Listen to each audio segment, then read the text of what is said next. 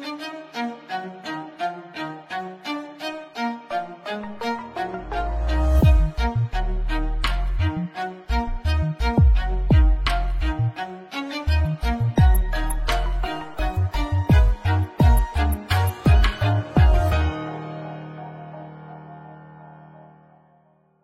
Olá, futeboleiros! Olá, futeboleiras! Futuri apresenta Código Euro, episódio número 28. Estamos no ar para mais uma invasão futeboleira e dessa vez é uma conexão, né? Europa, Estados Unidos, Miami. Não vamos falar só exclusivamente de futebol europeu, até porque Lionel Messi já anunciou o seu futuro, vai jogar na equipe do Inter Miami pelas próximas duas temporadas, pelo menos seu contrato com a equipe de David Beckham girará em torno de 60 milhões de euros anuais.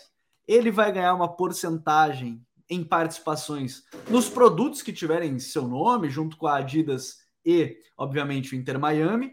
Também terá participação na venda do League Pass da MLS, né, que é exclusivo da Apple. E também, ao final da carreira, na aposentadoria, vai se tornar um dos acionistas do clube praticamente a mesma coisa que aconteceu com o Beckham quando ele foi para os Estados Unidos jogar na equipe do Los Angeles Galaxy. Então a gente vai falar muito sobre isso, sobre essa decisão. Ele deu uma entrevista no jornal Sport lá da Espanha, falou um pouco mais, foi bem sincero sobre seu futuro, por que não escolheu o Barcelona, se outros clubes da Europa foram atrás de sua contratação e o que ele aguarda a partir agora desse novo desafio. Ao meu lado hoje, Vini Dutra. Tudo bem, Vini? Seja bem-vindo. Fala, Gabriel. Fala, Gabi Mota. Estamos aí para mais uma. É, finalmente, né, um desfecho da novela Messi. É, somando o código euro e, e eu rondo, podemos dizer que a gente cobriu todas as, né, todas as continuações, né, todas as, enfim, todos os filmes, né, dessa dessa saga do Messi aí, entre ficar e sair do Barcelona, voltar agora.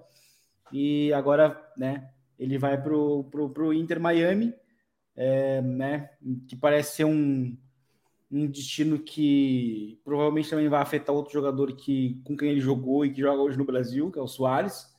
Veremos também se, se isso vai acontecer. Mas, enfim, é um, é um destino que acaba sendo surpreendente até certo ponto. Mas, enfim, vamos, vamos, vamos debater bastante, porque é um movimento que também eu acho que deve mexer muito, é, finalmente na MLS, né? Que eu acho que de uns tempos para cá, desde uns 15 anos, talvez até mais, sempre teve muito propensa a querer dar um boom. E eu acho que o Messi pode ser esse cara, assim, pode ser o cara definitivo para fazer a liga é, se tornar de fato uma liga mundialmente é, relevante ou pelo menos próximo disso. É, a, MLS que busca esse, esse tamanho já teve o Rei Pelé, né? mas não era ainda organização como a MLS, né? na época quando ele foi para o New York Cosmos. E agora a própria MLS, num, num, dos comunicados da chegada do Messi, já disse que a chegada do melhor jogador da história do esporte e tudo mais. Então, é, é provavelmente que vai ser para esse lado, a gente vai falar sobre isso. Está aqui com a gente hoje também Gabi Mota, tudo certo. E sobre o que o Vini falou da, das novelas, eu nenhuma eu, eu consegui terminar feliz, né? Nenhum, nenhuma delas, nenhuma das novelas, nenhum dos episódios deu certo. Eu, eu devia ter pulado esses episódios aqui, não deveria ter falado sobre isso. Tudo bem, Gabi? Seja bem-vindo. Comigo, tudo bem. Eu, eu fiquei preocupado contigo hoje, de verdade, cara. Hoje, ontem, foi, foram, foram dias muito intensos, né? É, Gerardo Romero aí atacando o coração, principalmente o teu, principalmente o teu, né? Mas é, é, um, é um desfecho interessante porque tudo levava a crer que seria Barcelona pela questão afetiva e a questão, claro, competitiva, né? Ou então Arábia Saudita por, por causa da grana, né? E aí muita gente até abordou que existia um impasse familiar aí, porque o pai do Messi gostaria realmente que fosse é, o Al Hilal, destino, a família, a base Messi, né? Gostaria mais que fosse realmente algo, se não fosse Barcelona, que fosse Estados Unidos, que é, seria um, um, lugar menos restrito, assim, a família, né? Digamos assim. Então acaba que é um desfecho legal, a gente vai destrinchar bastante a, a, a entrevista do Messi, ele foi bastante, bastante sincero com o que ele falou. Eu admiro muito até uma fala dele que eu vou já começar destacando, que ele admite que ele escolhe a, a MLS por ser, é, além de, da cultura que, que existe nos Estados Unidos, o, o destino mais confortável para a família e também, no caso dele, sair desses grandes centros e admitir isso, né? Porque muito jogador não consegue admitir é, esse fato, né? De que é bom, às vezes, sair desse foco e estar tá ali, jogar um pouco mais tranquilo, tudo e, enfim. É, existem várias, várias questões aí nesse meio que a gente vai debater aqui e vários aspectos positivos para o Messi também. É, isso é, é, muito interessante. Eu acho que a gente pode começar justamente por essa parte e, e a entrevista dele, bem como o Gabi falou, é, eu vou deixar até no link da descrição desse vídeo para quem quiser ler. Ela é, não é tão extensa assim, mas ele fala de diversos pontos. É, muita gente está perguntando, tá, mas por que, que ele não foi para outro clube da Europa, então, que, que pudesse pagar o salário? Porque, vamos ser sinceros, né, é, outros clubes poderiam pagar o salário, e eu achei bem interessante que ele já havia né, dito em diversos momentos que ele gostaria de, de ter ficado naquele momento no Barcelona e tudo mais, e que agora, se ele fosse ficar na Europa, ele só queria o Barcelona, ele, ele deixou bem claro isso, e que se não fosse possível ele ia para outro lugar. Não escolheu o dinheiro, Uh, até porque, ao que se sabe, a proposta do, do Al Hilal envolvia um bilhão de euros num contrato de dois anos, né, 500 milhões de euros anuais, a do, a do Inter Miami 60 milhões, a do Barcelona eram cerca de, eram cerca de 25 milhões de euros é, anuais de salário, e ele falou que a partir daí, que não poder, e não é que ele não poderia ir ao Barcelona, ele disse que ele estava cansado né? E, e, e, no sentido de não queria que acontecesse o que aconteceu na janela que ele acabou saindo, que era depender de outras negociações. Deixando bem claro que a situação foi por conta do fair play, apesar do Barcelona ter aprovado o plano junto à La Liga, o plano precisava ser executado, né? E para ser executado, algumas saídas precisavam acontecer, alguns salários talvez precisassem ser é, baixados, né, diminuídos, e ele disse que não queria depender dessas outras situações entendeu a situação do Barcelona e, e preferiu decidir logo para quê? Para ficar com a família. É, eu acho que esse mostra um Messi, Vini. A gente já comentou isso em alguns momentos, eu acho, pós-Copa. Eu até brincava que se fosse eu, fosse ele, depois da Copa de 22, eu já tinha até me aposentado. Pô, ele falou em outra entrevista pro, pro Diário Olé, eu acho, que já tinha conquistado tudo possível na carreira, então ele estava mais que tranquilo. Mas é o Messi cada vez. É, não é que não vai pensar em dinheiro, que não vai ganhar dinheiro e tudo mais, até porque ele não vai ganhar pouco. Né? Em nenhum dos lugares ele ia ganhar pouco, esse é um dos maiores salários do mundo de qualquer forma. Mas é o Messi que agora está na fase da vida de quer tranquilidade, quer um pouco de paz. Né? E, e talvez esse seja o caminho natural. E, e depois de ganhar a Copa, acho que isso ficou cada vez mais explícito, né? Eu acho que eu acho que o Messi é, também, acho uma coisa que eu acho que soma muito, é, além do que eu ia falar da questão da Copa, de ser a última missão que ele conseguiu concluir, eu acho que a passagem dele pelo, pelo PSG foi muito turbulenta, e eu acho que turbulenta no sentido de, de situações estressantes que ele não que ele não havia com, não havia tido um, uma experiência, é, não tinha convivido, né, anteriormente, né? A torcida vaiando, a torcida não gostando dele, é, ele desempenhando em campo e ainda assim sendo cobrado, como foi no caso da, da, eliminação contra o Real Madrid ano passado, que falaram que ele não jogou bem e ele foi um dos jogadores que mais tocou na bola no primeiro tempo, né, como, como, só como um exemplo. É, então, ele, ele vivenciou um estresse no PSG é, muito acima do talvez do que ele imaginava.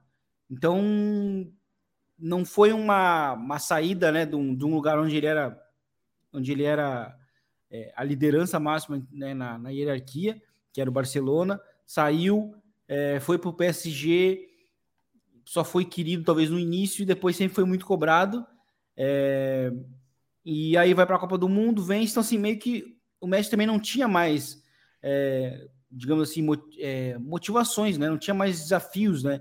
dentro, dentro do futebol. E aí ele fala que gostaria de voltar apenas para o Barcelona, e aí também é entendível o cansaço dele, né? Por, justamente por tudo isso, porque ele saiu quando teoricamente não queria sair, né? Foi por conta do, do, do fair play financeiro, e aí agora de novo ele teria que experimentar a, de novo aquela mesma situação de ficar esperando salários, de ficar esperando vendas. Então, acho que é entendível, assim, sabe? Ele tá num momento em que ele, ele, tá no, ele fez uma escolha que eu acho que é o meio do caminho, né? É, que é, assim, não é, assim, a Liga, a MLS, ela, ela ainda tem, na comparação com a, com a Liga Saudita, um nível de competitividade maior, mas é óbvio que ele vai para lá para ser um símbolo, né? Ele vai para ser um assim, a imagem dele vai ser, vai ser vendida, a, a imagem dele vai ser utilizada para a MLS se vender ao mundo, para atrair é, assinantes para o MLS League Pass, né, que eu até conversando com o Gabi várias vezes, que sempre fiquei muito tentado em assinar, porque o serviço é realmente muito bom, mas é, eu acho que ele vai ser muito mais isso, vai ganhar um, um dinheiro né, exorbitante também, é um dinheiro alto, vai ter uma participação em, em, outros lucros, mas ainda vai jogar e ainda vai viver num, num, num, num estado, né, na Flórida, é, que é de muito fácil acesso para os sul-americanos, né, seja os brasileiros, seja os argentinos. Então ele, ele, ele tentou aliar ali o melhor dos mundos, né, porque ele, eu acho que a missão dele já estava realmente completa na Europa, e fez o que tinha que fazer na Copa do Mundo. Eu também penso que se eu fosse ele, depois de ter ganhado a Copa do Mundo, eu me aposentaria, né? Ainda mais como o melhor jogador, né? Ele foi o melhor jogador da Copa, então assim não teria mais nada do que falar dele. E então acho que acho que ele tentou aliar muito isso, sabe? Ele tentou aliar o melhor dos mundos para ele, para a família dele, né? E também pensando, né, no, no, no, no na, na pós-carreira dele, né?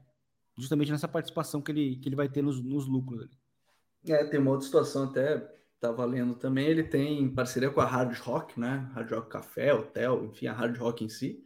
Estar tá lá também, né? a, a, sede acaba sendo lá, estão falando de algumas questões imobiliárias também por lá, enfim. É, é, quase que aquele meme que circulou certamente no seu WhatsApp, de quem está acompanhando, que é o Al Hilal oferece um bilhão de euros, o a Inter Miami oferece a cidade de Miami inteiro, o estado da Flórida, e o Barcelona oferece o Spotify Premium. Essa aí, essa aí certamente passou no seu WhatsApp, inclusive. Mas, ô Gabi, eu, eu quero voltar um pouquinho até nisso que o Vini falou, dessa passagem no PSG, porque ficou bem claro também na entrevista que ele. Acho que não teve nenhum momento que ele estava contente lá no PSG. Talvez ele até cita os seis primeiros meses dessa temporada agora, né, que está se encerrando, que foi o pré-copa e aí ele chega muito bem na Copa. Mas ficou bem claro que foi uma passagem que certamente ele gostaria de apagar também da, da memória dele, que ele não gostou em nenhum aspecto. Ele fala da, dos, de, de não ter aproveitado os filhos, de, de ter tido as situações que ele não estava bem adaptado, tudo porque talvez ele não quisesse sair, mas também por uma, uma pressão em algum momento até exagerada, né?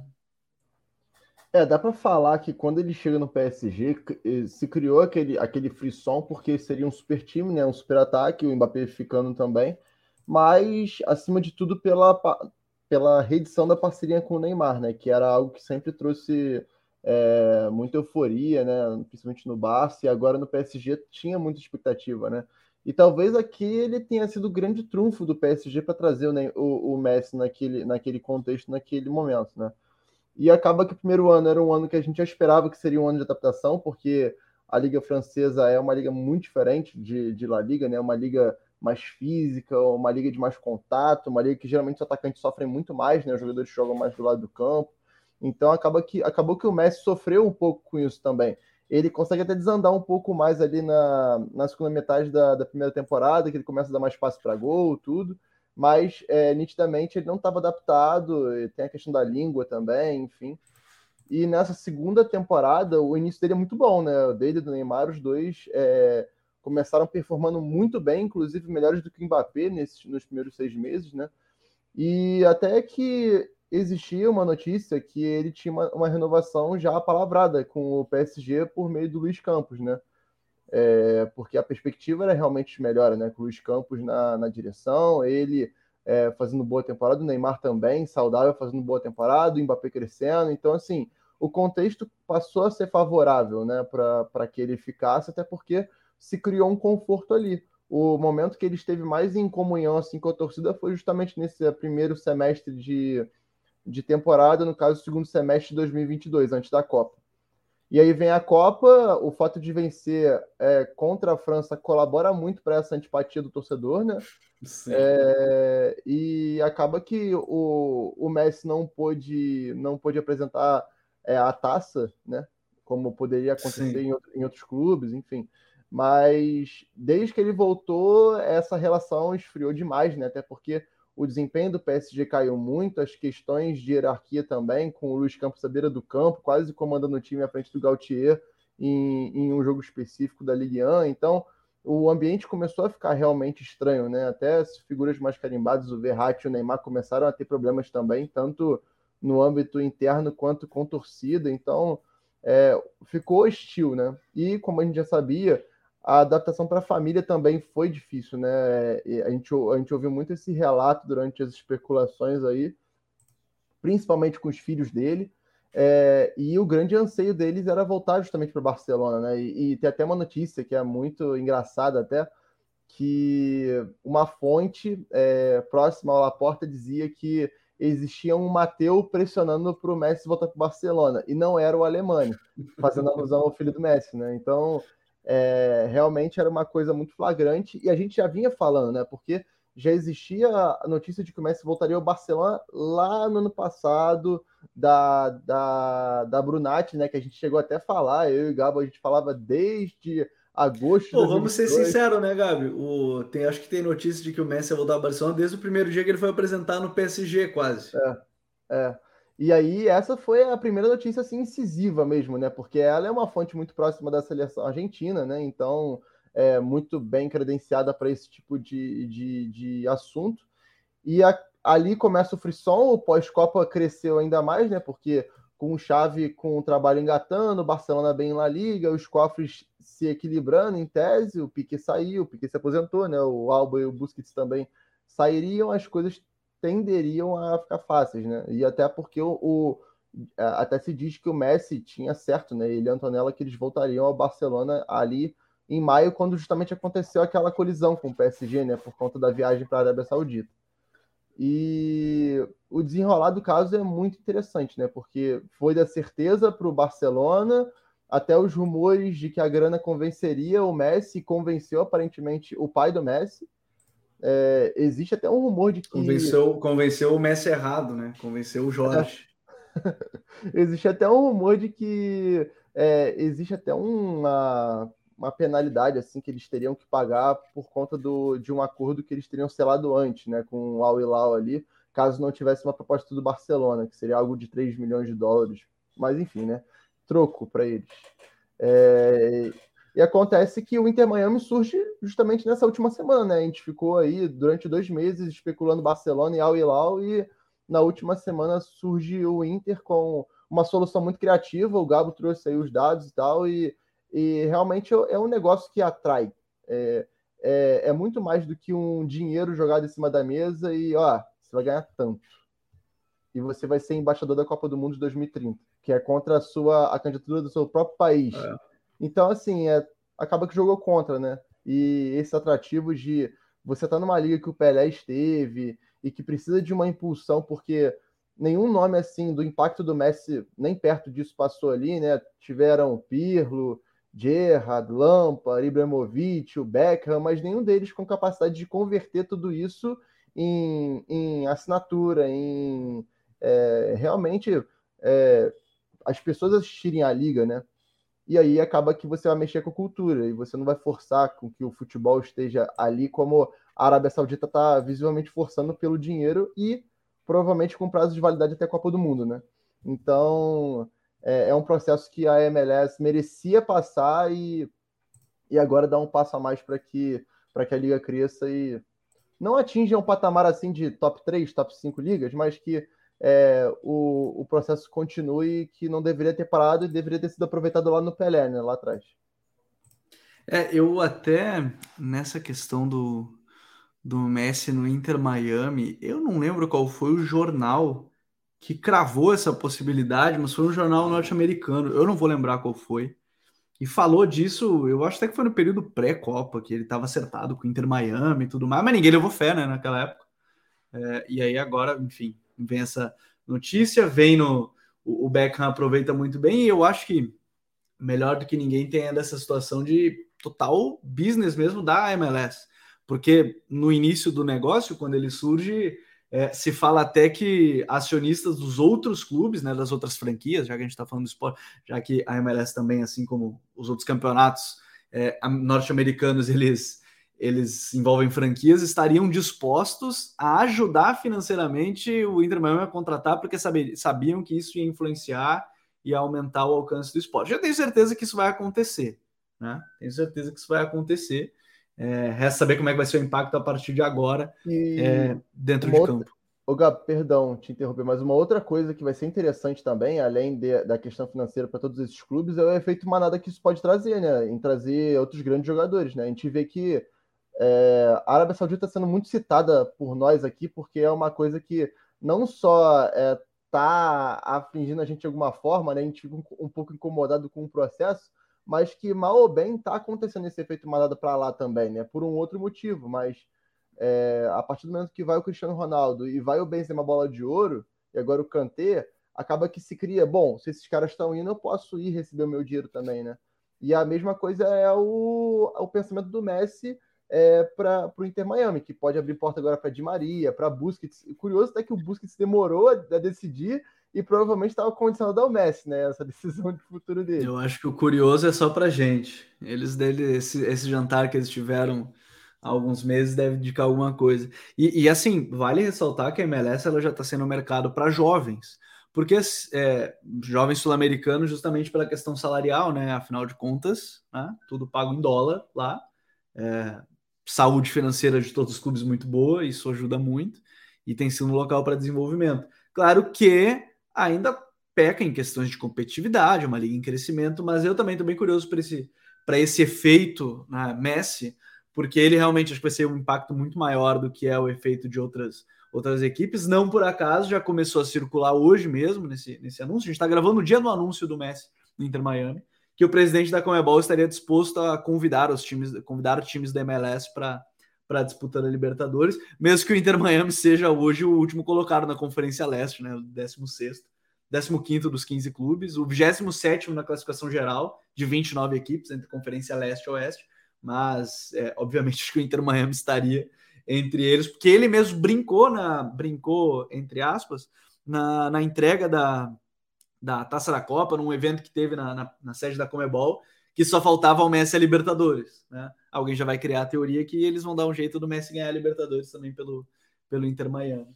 Mas, dito isso, ô Vini, a gente está falando de, de uma mudança drástica, né? De, de, de saída do Messi e, e mais impactante, assim, acho que para nossa geração, já que isso a gente já comentou, né, Vini? É, nós vamos virar os velhos saudosistas. A partir de agora, a gente vai ser os caras que não, porque na minha época com Messi e Cristiano no auge era diferente. Na minha época e tudo mais. Mas, querendo ou não, esse é o marco né, do fim dessa era Messi e Cristiano na, na elite do futebol europeu. É, com certeza. Eu acho que, primeiro, porque se tratando do Messi, uh, é o melhor jogador da história e, e, assim, sem dúvidas, é o jogador que mais condicionou o esporte nos últimos anos, né? O, o, se a gente olha para o Real Madrid hoje, o melhor meio-campo do mundo, é, com Kroos, né, o que tinha ante, ante, anteriormente, né, com Casemiro, Kroos e Modric, é, é uma consequência do Real Madrid tentar competir contra o Messi e, o, e, e lá atrás também o Guardiola. Né? Então ele condicionou muito esporte, levou num, num, nível, num patamar muito alto, muito elevado, os dois, né, Cristiano Ronaldo e Messi. É, assim, então é, a gente até brinca assim, a cada, a, cada recorde aí que algum jogador agora, um jovem contemporâneo for, for fazer, a gente vai tentar diminuir, dizendo que não, Cristiano Ronaldo e Messi faziam isso, faziam isso com tanto X de idade, então assim, é, é normal, é, acho que são dois, foram dois jogadores é, que, que, que, assim, eu tenho sempre comigo que é, que sempre quando eles fossem se aposentar, sempre falava isso, que o futebol ia ter uma, ia sofrer uma depressão. E eh, eles ainda não se aposentaram oficialmente, mas a gente já, já começa é, a assistir. Não, mas é, é, a depressão, eu acho que, na verdade, ela, a gente consegue ver hoje na La Liga. A La Liga, ela começa, ela começa a ter um, um declínio de qualidade de estrelas individuais a partir da saída do Cristiano Ronaldo. Foi um golpe que a Liga não conseguiu, nem estava muito preparada também, porque a saída do Cristiano foi até certo ponto surpreendente. Né? A gente imaginava que poderia acontecer, não tanto quanto a do, a do Messi quando ele saiu, mas poderia, porque o Real Madrid é um pouco mais volátil assim né? Uh, mas é, a La Liga sofreu um, um, golpe e não muito tempo depois saiu o Messi. Então, assim, hoje a gente olha para a La Liga, sabe, que, que, nesse, nesse ano também, também vai perder o Benzema. É, é uma liga que não tem, não vai ter, não tem estrelas mais. Tem, sim, o maior clube do mundo, tem o maior clube do século, né, o Barcelona e o Real Madrid, mas é, tá, sabe, já, a gente já começa a notar essa, essa depressão, pelo menos na La Liga, sabe? Em termos de representatividade de uma estrela é, de um nível muito alto. E então a gente já começa a ver na La Liga esse exemplo. Talvez para quem não consiga visualizar ainda a ausência dos, dos dois, na La Liga a gente consegue perceber. E eu acho que com o tempo também a gente vai perceber agora na, na Liga dos Campeões, porque também eram os dois maiores goleadores, né? Inclusive o Cristiano sempre esteve muito preocupado se o Messi, porque o Messi é mais novo, né, Cristiano, se ele conseguiria superá-lo, né? Na... Ficou por 11, né? Ficou por 11 gols. Sim, sim, no fim não, não conseguiu. Mas, de qualquer forma, vai ser a primeira Liga dos Campeões sem os dois, né? A próxima. Então, acho que a gente também vai sentir isso. Vamos sentir saudade, sim. Até porque, é, assim, eu acho que a gente por exemplo, hoje em dia a gente começa talvez a valorizar um pouco mais o que foi aqueles clássicos do Real Madrid, do Barcelona, do Guardiola e do, e do Mourinho em 2011, né? A gente começa a valorizar muito mais depois que passa, né? Então, depois que passa, é que a gente começa a ter mais uma dimensão. Então, por isso mesmo que eu sempre repetia muito que a gente sempre tinha que ver Cristiano Ronaldo e Messi todo, todo final de semana, todo meio de semana, porque passa e aí depois a gente não pode ter aquela sensação de que de, de arrependimento de não vir né? De ah, poderia ter aproveitado mais. Então, é, eu acho que é uma era do futebol europeu que se encerra, né, com a saída do Messi, porque o Cristiano já saiu antes. Então são os dois que não mais não estarão mais né, é, ou, ou, na Champions League ou na Liga, etc. E, e, eu acho que é uma nova era, né, que vai se iniciar é, na, na, na MLS, né? Vamos ver que tipo de impacto o Messi pode causar. Eu acho que, de novamente, eu acho que o Messi o Messi, para mim, tem indiretamente muita culpa no que é o Real Madrid hoje, com essas cinco Champions Leagues recentes. É, e eu acho que ele também pode causar um impacto inédito na MLS. Eu acho que ele tem essa capacidade também. O, isso é legal até da, da questão de, de saída dos dois, e que bom que a gente pôde desfrutar, quem conseguiu acompanhar semanalmente. Fico muito feliz de poder ter acompanhado semanalmente o Messi desde que enfim, iniciou a carreira, o Cristiano também, das épocas de United e tudo mais. Bom ter, ter aproveitado isso. Quanto à questão dos recordes, é, talvez o de artilheiro da Champions seja o que possa ser colocado à prova, já que a gente está vendo aí Mbappé e Haaland querendo quebrar todos os recordes possíveis em termos de gols. O meu que eu tenho mais curiosidade, eu nem, nem me prestei a, a fazer esse cálculo ainda, mas eu tenho curiosidade é o de gols em um ano natural, né? O do Messi. Eu acho difícil ser batido os 91, mas é que eu não fiz o cálculo de quantos o Haaland fez em 2023. Então eu não posso afirmar com tanta categoria, porque é, vou ter que fazer esse cálculo. Talvez seja o recorde mais difícil em si de ser batido, apesar dos gols na Champions ser muito difícil. É que os números acabaram ficando muito exagerados do Haaland e do Mbappé nesse sentido. E aí a gente fala dessa nova era, Gabi, de, de, ah, ok, quem são esses jogadores da nova era? Acho que hoje a gente fala de três. Para mim são três nesse momento, né? A gente fala de Mbappé, Haaland e o Vini. Acho que são os três expoentes assim dessa nova era pós Messi e Cristiano. Claro que tem outros que podem querer entrar nesse posto e tudo mais, mas geralmente são os atacantes que marcam esse período, então eu, eu tenho pelo menos em mente que a gente parte dessa nova era, as novas estrelas que as crianças vão querer ver, que, enfim, os mais jovens, adolescentes começam a ver mais, a gente parte desses três, né? Haaland, Mbappé e Vini Júnior, né? É, o, o, legal disso que o Vini fala é que, cara, realmente, eu, eu, converso muito isso com meu irmão. Meu irmão é seis anos mais novo do que eu, e ele começou a, a acompanhar realmente os caras de uns três anos para cá, assim, que ele começou a gostar mesmo de futebol, né? E eu falo, cara, eu com uns 13 anos, eu ficava assim, o meu final de semana. Olha o saudosista, olha o saudosista, é, eu com 13 anos. Com, com orgulho, cara, você saudosista com orgulho. Eu com 13 anos, a minha festa era ver La Liga, cara, sábado domingo, um jogo, de preferência um jogo sábado e um jogo domingo, Barcelona e Real Madrid, é, em dias diferentes. E aí um fazia três, aí no domingo o outro fazia quatro, e aquilo para mim era a maior diversão do mundo, independente de quem ganhasse ali o é, durante a semana, de quem fizesse mais gol na semana, aquilo era muito, muito legal, a gente se acostumou muito mal. E o legal é que essa transição foi feita na temporada que os três foram muito bem, né? Os três novos postulantes. E que são os três, curiosamente, que fizeram a temporada mais regular, digamos assim, né? O Messi teve o, o clímax da Copa do Mundo, ele teve números excelentes com o PSG também, mas em questão de regularidade, o Vinícius Júnior nesse semestre final o Haaland nos dois semestres, né? Ele teve ali talvez um hiato ali em janeiro e tal, que ele não esteve tão bem, mas é, os dois semestres do Haaland, o Mbappé na Copa e na, na temporada dando uma caidinha agora no final com o PSG naturalmente, mas acaba que na temporada que o Cristiano e o Messi deixam a Europa, e isso é muito impactante, né? Porque eu acho que nenhum de nós imaginava isso. É, acaba que os três que são os grandes favoritos, principais talentos para assumir esses, esses postos de grandes, né? Fizeram grande temporada com números muito expressivos e que vão desafiar realmente, mas é aquela coisa que o Vini falou. A gente viu 140 gols na Champions, a gente viu 91 gols no ano, 73 gols na temporada, e pra gente é isso que importa. Então, é, Pô, esse aí não vão bater.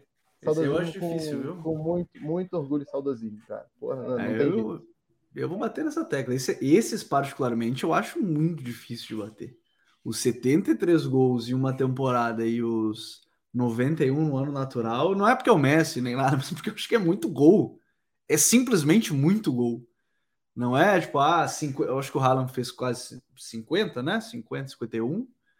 E olha só, ele fez 50, 51 e faltaram 25. Faltaram 20, sei lá. Cara, faltou muito gol.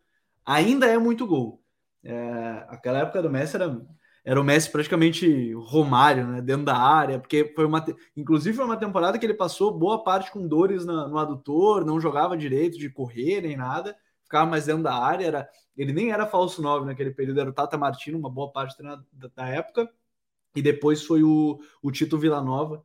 E, e, ele ficava mais dentro da área do que qualquer outra coisa, fazendo gol. Eu, eu, é que fica marcado o jogo contra o PSG, inclusive, que ele começa no banco o jogo da volta, ele tá lesionado, ele nem poderia ter entrado, e quando ele começa o aquecimento, a torcida meio que começa a comemorar a virada do jogo, o empate do jogo, que aí empataram e, e, e, classificaram. Foi um negócio maluco. Foi nesse período aí que ele fez os 91 gols no, no ano natural. E agora vai ter esse desafio em, em Miami. É, vai ter esses jogadores. Eu, eu para mim, a parte que eu tô mais curioso é como o Inter Miami irá montar o time para Messi, porque Atualmente foi acompanhar o elenco, tem alguns bons jogadores, o caso do Joseph Martinez.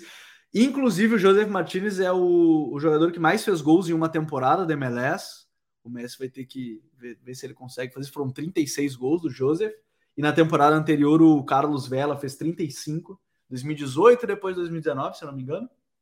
Então, esse recorde talvez o Messi vai tentar bater, mas apesar de não ser o momento mais goleador da, da carreira é como irão montar o time de conhecidos do Inter Miami para as pessoas. É, o Gregory Volante Bahia está lá. O Jean Mota Santos também está lá. E o Joseph Martinez, como eu, como eu citei, são os jogadores, acho que mais conhecidos do, do atual elenco do, do Inter Miami aí que, que Lionel Messi está chegando, além do o lateral direito Yedlin, que jogou na seleção norte-americana. Acho que esses são os mais conhecidos de fato, assim, de maneira geral. E aí a gente vai ver a partir de agora na, na próxima temporada com, com draft e, e tudo mais. Por fim, só para a gente fechar, hoje teve campeão da Liga Europa, da Conference League. O West Ham venceu a Fiorentina por 2 a 1 no finalzinho.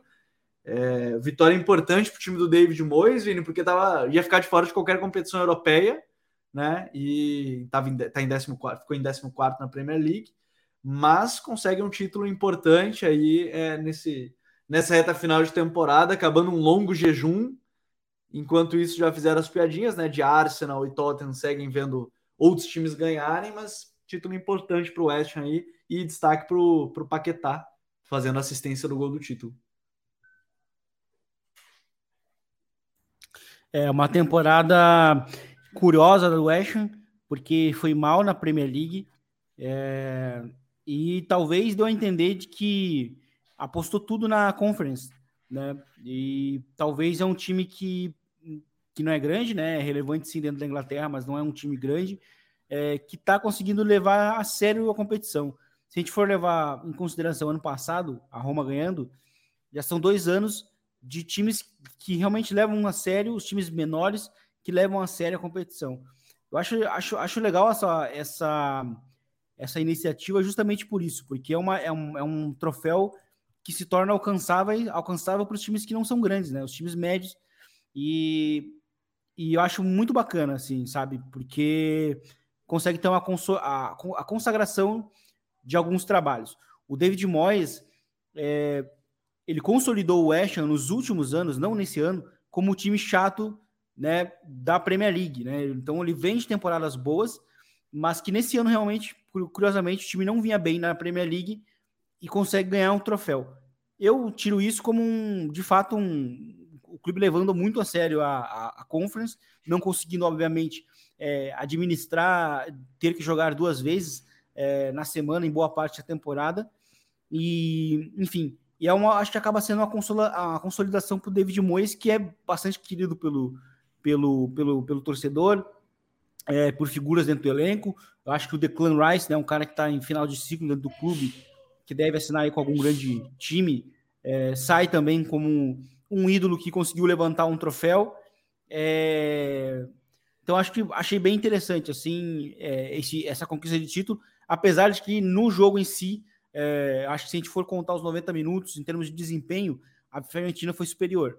Né? É óbvio que é, é, a gente entra nos méritos do, do, do Ashton, do, do, do David Moyes, de conseguir resistir né, com né, um embate de estilos, né, um time que busca ter muito mais a bola, como é o caso da Fiorentina, contra um outro que se defende que é o caso do West e que passou boa parte do jogo se defendendo e conseguiu encontrar dois gols em momentos é, isolados, né? Mas teve seus méritos justamente porque final de jogo único é muito aproveitar esses momentos. O time soube aproveitar e a participação do Paquetá no gol também acho que consolida o bom momento dele no West Ham, né? Não começou bem é, dentro do time, mas foi crescendo aos poucos e foi se tornando inclusive uma das poucas peças criativas, né? Eu lembro que quando a gente comentou sobre a contratação dele antes da Copa, eu até achei arriscada, é, porque não tinha nada a ver, assim, em termos de estilo,